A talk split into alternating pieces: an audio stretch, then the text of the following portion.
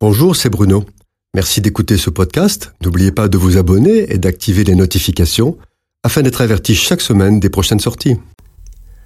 Nous avons vu dans une chronique précédente que Dieu appelle tous les hommes à le servir, à entrer dans la vocation chacun pour sa part. Comment se manifeste l'appel de Dieu dans la vie du disciple de Jésus? La première condition pour que Dieu appelle, c'est qu'il y ait un désir sincère de le servir. Celui qui n'a pas le désir de servir Dieu ne peut pas entendre l'appel de Dieu. C'est du désir de plaire à Dieu que naissent les pensées qui engendrent des convictions intérieures. Le deuxième moyen que Dieu utilise pour appeler à le servir, c'est par sa parole, la Bible. Tous ceux qui lisent la Bible régulièrement et assidûment font l'expérience d'une lecture où soudain un verset attire particulièrement l'attention.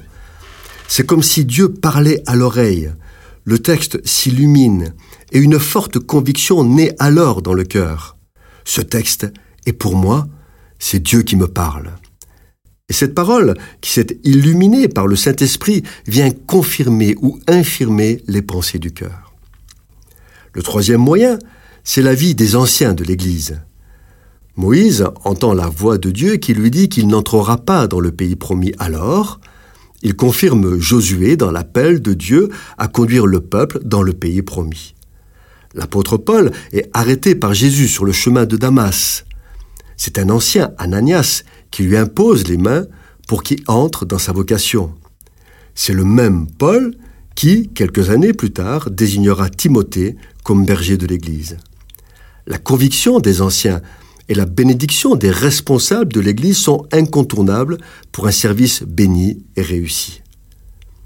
Quatrième moyen pour confirmer l'appel à servir, ce sont les circonstances. Dieu fait converger non seulement les pensées de plusieurs personnes qui approuvent l'appel à la vocation, mais en plus il fait concourir les événements et les moyens. C'est lui qui ouvre les portes que personne ne peut fermer lorsque c'est sa volonté, c'est comme un sceau qu'il applique sur l'orientation de vie de ses enfants. Une fois que l'appel de Dieu est entendu, il y a une dernière étape qui permet de valider l'orientation qui se profile, c'est se lever et se mettre au travail. C'est dans l'engagement et l'activité que Dieu confirme son appel. Se mettre au travail, c'est se former, s'intégrer dans un groupe, participer à la vie de l'Église.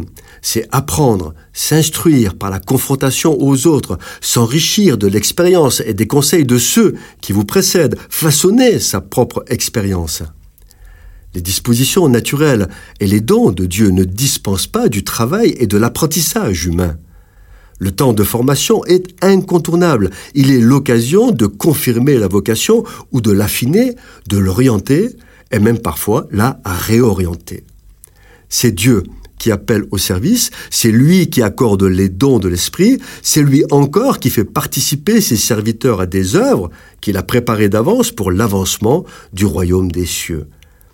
Chaque enfant de Dieu a sa place dans l'Église, chacun a un rôle et une mission particulière, et chaque rôle, quel qu'il soit, a la même valeur aux yeux du Seigneur.